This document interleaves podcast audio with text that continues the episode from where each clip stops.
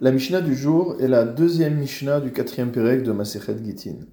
Nous avons vu dans la Mishnah précédente que si jamais un homme envoie un guet à son épouse par l'intermédiaire d'un chaliard, à partir du moment où il peut intervenir avant que la femme reçoive le guet, il a la possibilité d'annuler son guet. Notre Mishnah va envisager d'autres moyens d'annuler le guet. Barishona, à l'origine, on mettait en place un tribunal à un autre endroit, Umvatelo, et grâce à cela, on annulait le guet qui avait été envoyé par le mari. Le Barthénora explique Lohaya mevatelo bifne haisha velo bifne. On n'annulait pas le guet en présence de la femme ou en présence du chaliar, les différents cas que nous avions vus dans la Mishnah précédente. Et là, bemakom shaya Ayam evatelo bifne shlosha. Mais tout simplement, à l'endroit où le mari se trouvait au moment où il a eu ce regret d'avoir émis le guet, il réunissait un beddin de trois personnes et devant ce beddin déclarait que le guet qu'il avait envoyé à sa femme était nul et non avenu.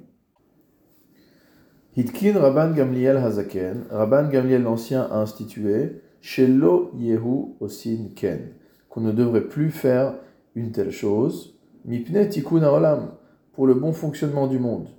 En effet, comme le dit le Barthénoa, le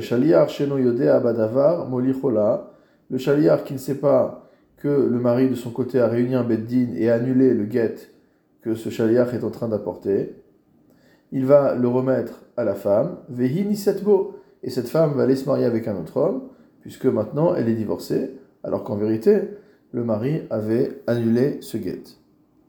De cette manière, on évite donc qu'il y ait des mamzerim, puisque si jamais une femme avait reçu un guet qui était annulé et s'était remariée sur cette base-là, forcément, les enfants qu'elle aurait eus après de son nouveau mariage auraient été des enfants mamzerim. Il y a une autre explication dans la Gemara, selon laquelle la takana vient pour éviter les agunot, c'est-à-dire qu'étant donné que le mari, s'il a envoyé un guet, doit pour annuler le guet soit se rendre lui-même chez la femme, soit envoyer encore un autre chaliach, etc., le mari, a priori, va être dissuadé d'annuler le guet de son épouse, et on préfère être sûr que cette épouse soit divorcée, plutôt qu'elle se retrouve dans une situation de higoun, c'est-à-dire dans une situation où elle n'a pas été divorcée, alors qu'elle est à distance de son mari, et qu'elle risque de rester coincée indéfiniment dans une telle situation. La Mishnah continue avec une autre institution de Rabban Gamliel Zaken, Barishona Hayameshane Shemo Ushma. À l'origine, mot il changeait son nom et le nom de sa femme, c'est-à-dire qu'il inscrivait dans le guet son nouveau nom et le nouveau nom de sa femme, dans le cas où ils ont changé de nom entre leur lieu d'origine et le lieu où ils se trouvent au moment de la remise du guet. Il ne notait dans le guet que le nom par lequel ils étaient appelés au moment de la remise du guet. Veitkin Rabban Gamliel Azaken, Kotev, Rabban Gamliel a institué qu'on devrait écrire dans le get Ish Ploni, telle personne, Vechol Shem Shieshlo, et tous les noms qu'il porte. Isha Plonit, Vechol Shum Shieshla. De la même manière pour la femme, telle femme, avec son nom normal, habituel, mais également tous les autres noms qu'elle peut porter. Mipne Tikkun Olam, à nouveau, pour le bon fonctionnement du monde.